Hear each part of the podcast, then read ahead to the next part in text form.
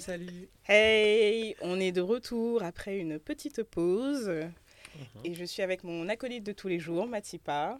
Salut aussi, salut Sissa. Et on est avec une nouvelle accompagnatrice qui s'appelle Sissa. Sissa, tu veux bien te présenter? Yes. Déjà, bah, merci à vous de m'avoir accueilli ici. Euh, alors, je me présente, je m'appelle Sissa, je représente un jeune média, la bibliothèque. Donc, l'émission, on parle de ce qu'on écoute. Donc, nous sommes euh, une équipe de quatre. On essaie un peu de présenter bah, du coup nos inspirations présentes ou rétro euh, de divers horizons. Donc, vraiment pour l'amour de la musique. C'est ça qu'on aime. On adore. Et c'est pour ça qu'elle est avec nous. Et aujourd'hui, on est réunis tous les trois pour vous parler du high life, donc un genre qui est très très riche et qui nous passionne tous les trois. Et donc on s'est dit qu'on allait vous, vous, présenter un peu euh, ce, ce, genre qui nous, qui nous plaît beaucoup. Exactement. Et donc on va commencer par le nom, High Life. Qu'est-ce que ça veut dire D'où ça vient Si on traduit en français, High Life, ça veut dire euh, grande vie, on pourrait dire. Et euh, en fait, c'était euh, le style de vie qui décrivait des personnes chic, bien habillées, costard, cravate, bien chaussées, chaussures luisantes, qui allaient dans des petits, des petits lieux, des petits cabarets, danser, chanter. Ils avaient leur orchestre. Et donc, les personnes qui bon, avaient un peu moins et qui regardaient de dehors disaient Ah, ça, c'est la high life, quoi. Ça, c'est ça c'est la grande vie quoi. Donc en fait c'était vraiment ce, ce, ce, style ce style était associé en fait à, un, à une certaine classe sociale et euh, à une certaine façon de s'habiller qui reflétait toujours cette classe sociale. Donc voilà ça vient de la high life. Et euh, c'est un genre qui est très très euh, fusion c'est un genre fusion euh, de par aussi euh, les nombreuses diasporas les nombreuses euh, influences qui ont y participé qui qui est né au début du XXe siècle au Ghana et euh, au Ghana notamment parce qu'il y avait euh, une des côtes qui est la côte avec euh, le, la plus grosse, le, gros, contact avec les Européens. Et donc en fait, on peut retrouver dans le high life des rythmiques et des mélodies traditionnelles Caen. On peut retrouver des euh, hymnes et euh, des euh, chants religieux traditionnels occidentaux, on va dire, mais également des chants folkloriques, des chants marins, des noirs des Antilles et des noirs américains. Donc dès le début, c'est une très très grosse fusion et ça va continuer par la suite en se superposant en fait bah, au triangle, au, commerce euh, ça va continuer puisque à Londres, tous les bah, tous les noirs en fait vont se rejoindre à la fois les noirs d'Afrique de l'Ouest, donc Nigeria, Ghana, etc. Et les noirs bah, des Caraïbes, Jamaïque, Trinidad et Tobago. En fait, ils vont tous se retrouver à Londres et donc ça va créer, ça continue en fait cette fusion. Euh, cette fusion-là qui est en fait un peu à l'essence euh, du high life. Mmh, je suis d'accord. Et euh, peut-être un peu maintenant pour revenir sur comment s'est diffusé un peu le high life à l'échelle même de son pays d'origine, donc le yes. Ghana. En 1945, on a, la, on a une usine de vinyle qui va ouvrir à Kumasi, du coup dans l'arrière-pays ghanéen, la première usine d'Afrique de l'Ouest. Donc on va avoir des vinyles de 45 et 78 tours qui vont être pressés là-bas, avec notamment un des premiers hits du highlight ghanéen par Iti Menza and the Tempos qui va s'appeler All for You. Mm -hmm. Donc c'est vraiment une musique moi, que j'ai beaucoup appréciée, donc je recommande d'écouter. Et juste après, avec l'indépendance du pays en 1957, on a euh, Ghana Freedom qui va du coup être sorti et ouais. qui va être du coup l'anthème de, bah, de l'indépendance et jouer tous les 6 mars vraiment pour, euh, pour l'indépendance du pays. Et qui marque un peu le lien entre la partie musicale et la partie politique de la vie euh, ghanéenne. Exactement. Et je pense que c'est important de rappeler que, bah, comme tu l'as très bien dit, le high life, il a un lien indéniable en, avec euh, la politique. Il faut savoir que le Ghana donc, acquiert son indépendance en 57 sous euh, Kwame Nkrumah. Et euh, dès lors que le Ghana devient indépendant, euh, Kwame Nkrumah, comme beaucoup d'autres dirigeants africains, lorsqu'ils ont, euh, lorsque leurs pays ont accédé à l'indépendance, donc ces, dirigeants-là, et en l'occurrence Kwame Nkrumah, se sont rendus compte de l'importance de passer par la culture pour affermir un sentiment d'appartenance nationale et continentale, donc à l'échelle africaine.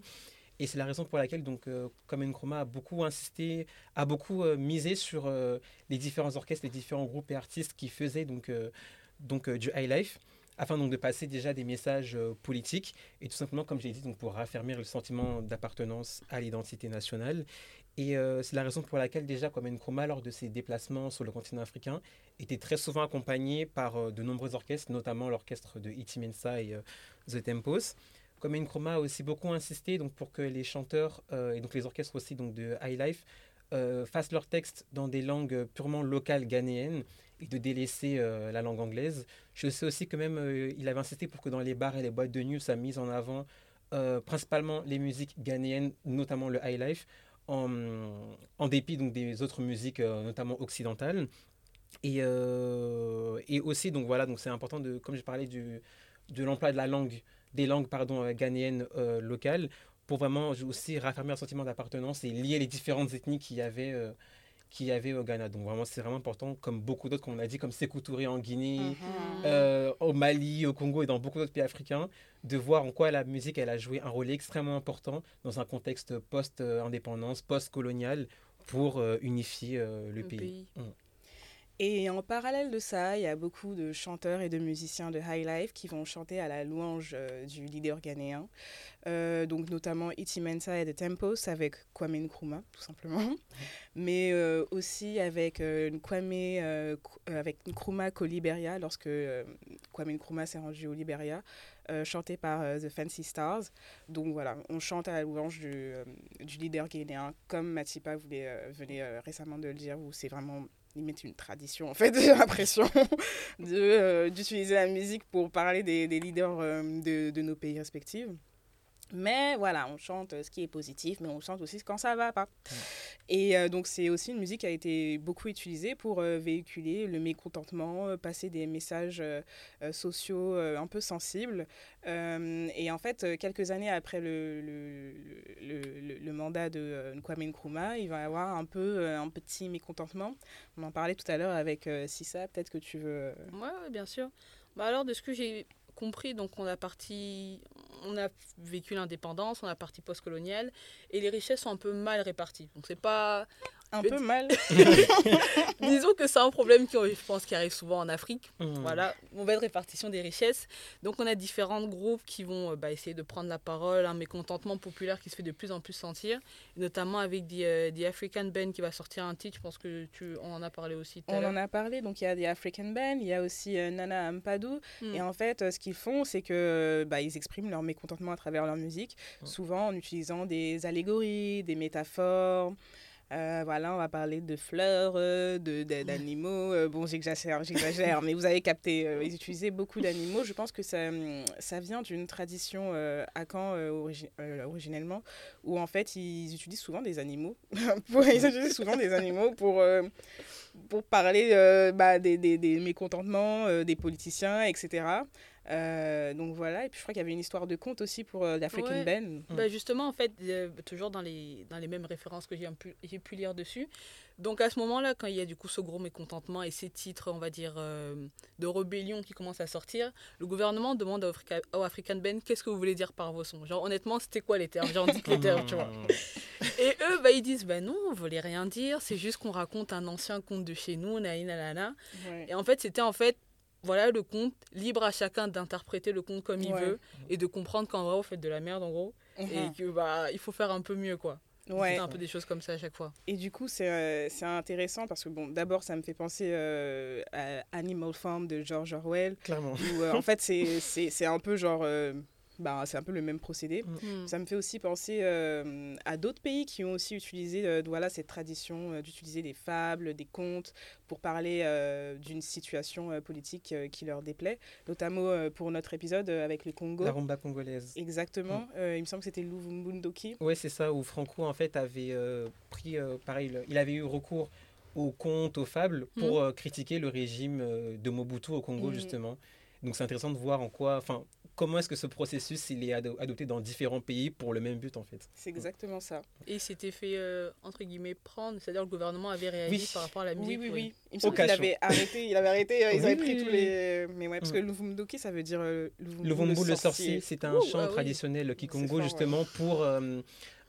si je ne me trompe pas, c'était contre les traîtres ou des choses comme ça Oui, parce que il me semble qu'on avait tué. Oui, parce que voilà, Mobutu avait fait pendre publiquement des dissidents, des opposants euh, politiques.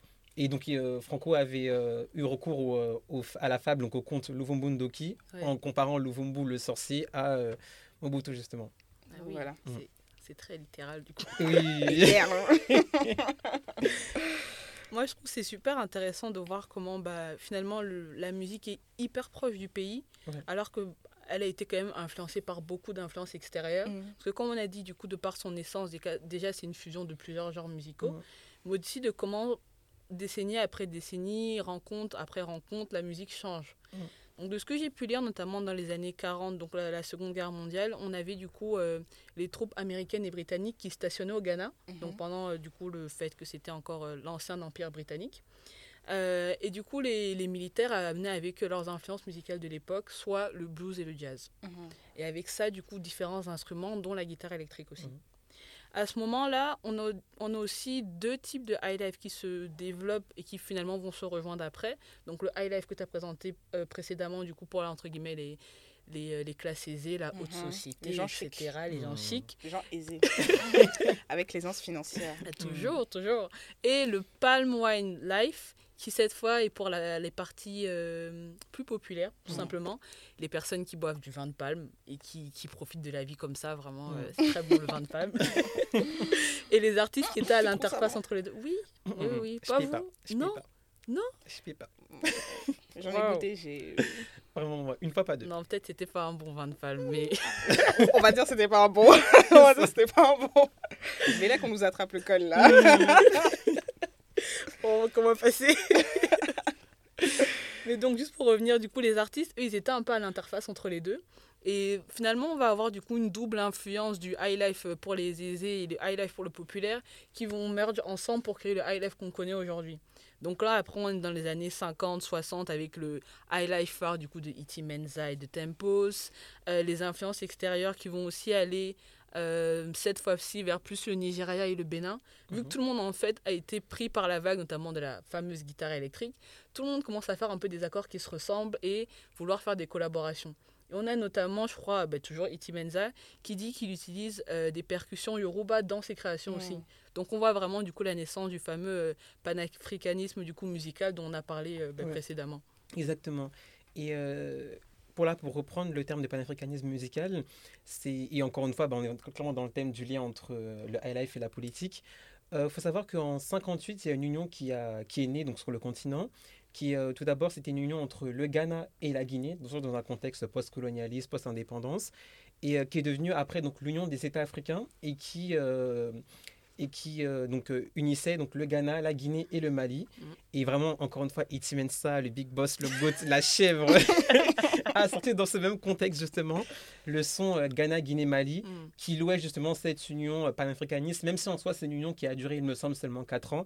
Pour des différents politiques, l'union elle a pris malheureusement fin, mais ça n'empêche que c'est un son qui est déjà très iconique dans la mesure où il chante les mérites et louanges d'une union qui aurait pu aller beaucoup plus loin, je pense, et qui, a, qui est quand même est très, très, très euh, symbolique et qui représente clairement le panafricanisme qui était très, euh, très, très présent à cette époque-là. Et ce qui est aussi important de préciser, c'est que c'est un son qui est chanté en anglais hmm. et ça va un peu, euh, ça prend un peu le contre-pied de la direction que Kwame Nkrumah souhaitait au tout départ, qui était donc de chanter dans des langues locales ghanéennes. Mais on peut dire que peut-être que le choix de l'anglais a été fait pour que ce soit un message politique très fort qui soit diffusé au plus grand nombre. Vraiment, Iti Mensa, euh, que dire Que dire Shout out à, à Iti Mensa, en fait. On n'est pas dans la Et même si on l'a beaucoup cité, c'est pas l'unique référence même qui est associée au style. On a du coup aussi euh, Dr. Ghazi and the Noble Kings, qui, eux, la différence qu'ils vont avoir, c'est qu'ils vont rajouter un orgue électrique et quand on écoute la musique, je trouve on sent vraiment la différence. C'est vraiment très très beau. Ou encore le fameux euh, groupe qu'on a cité tout à l'heure, des African Brothers, mhm. qui je pense un des groupes les plus populaires, je pense au, Ghana même, avec une, près d'une soixantaine d'albums et une centaine de singles à leur actif ou encore sur les années 70 et 80, d'autres figures comme euh, Ibo Taylor, mhm. qui est encore actif et a sorti un album en 2021, mhm. et euh, le groupe euh, Vis-à-vis, qui vient même de, de, de Kumasi, donc vraiment le point d'origine du, du, du, genre. Mhm. Bah, après, avec la prédominance du coup américaine, européenne, qui commence à arriver aussi sur le continent, on observe un petit déclin.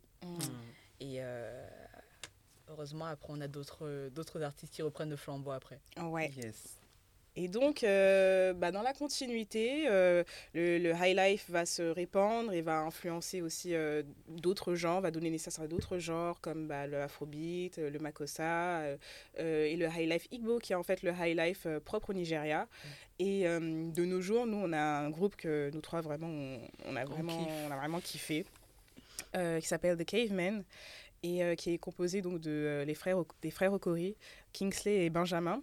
Euh, qui ont d'abord commencé en étant instrumentistes, euh, bassistes et, euh, et, et, batteurs pour plusieurs groupes, plusieurs musiciens, et qui en fait ont vraiment réinvesti ce genre de high life, mais du coup ils sont nigériens, donc plutôt Igbo high life quoi. Et, et ils ont sorti en 2020 un album qui s'appelle Roots, qui vraiment, non, en fait... Si vous avez, si vraiment vous n'avez pas écouté, vous ratez. Vous Allez en fait, parce que that's Moi, je rate. Hein. Shit. Il faut aller écouter. spiritual shit. Si ça va écouter. Et euh, moi, mon son préféré dessus, dessus s'appelle Fall. Vraiment, mm. je vous recommande. Mm. Euh, Pareillement, Fall et euh, Onyemauchi, il est excellent. Voilà, excellent, allez écouter. Mm. Ils font ce taf-là. Et, euh, et, par la suite, en 2021, je crois, ouais. ils vont sortir euh, Love and... Love and High Life. Moi, du coup, j'ai écouté celui-là. Je sais pas si vous avez écouté aussi. Ah non, du coup, là. Ouais, voilà. du coup, sur celui-là, moi, j'ai mes grosses recommandations parce que gros coup de cœur, notamment pour le deuxième titre qui s'appelle euh, New Pami que je trouve vraiment magnifique, mais je vais pas spoiler parce que je pense qu'il faut juste l'écouter pour être séduit. Et dans, on va dire, la grosse admiration qui est née un peu en, en écoutant l'album, j'ai écouté pas mal d'interviews aussi d'eux pour voir un peu, bah, comprendre un peu leur proposition musicale et savoir un peu comment ils sont présentés euh, bah, à ce nouveau genre-là, enfin ce nouveau genre, à ce genre musical-là.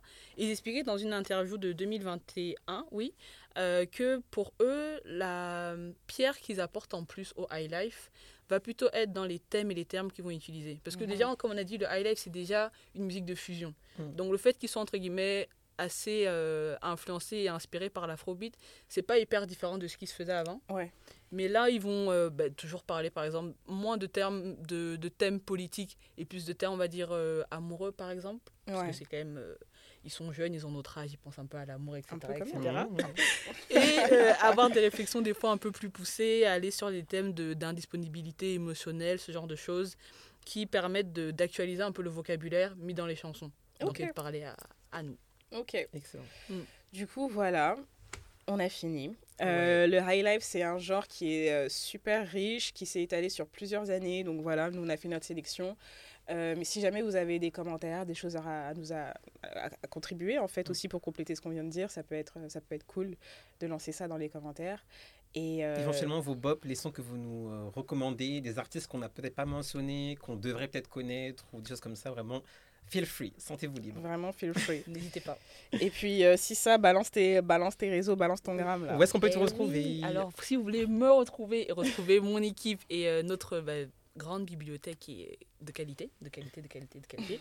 Euh, sur Instagram, la bibliothèque avec 3 E à la fin pour se démarquer un peu de la concurrence. You're different. et surtout bah, sur les plateformes, donc Spotify, Apple Podcast, Google Podcast, la bibliothèque, et vous allez avoir toute notre bibliothèque du coup de podcasts et analyses d'albums. Allez streamer, c'est un ordre. Gun on your head. Et nous, vous nous retrouvez, bah, vous connaissez déjà, hein, on hein, regard sur le passé, euh, sur YouTube, sur Instagram. Euh, Spotify, Apple Podcasts, Donc Voilà. Et on se dit à la prochaine. Bisous. Salut.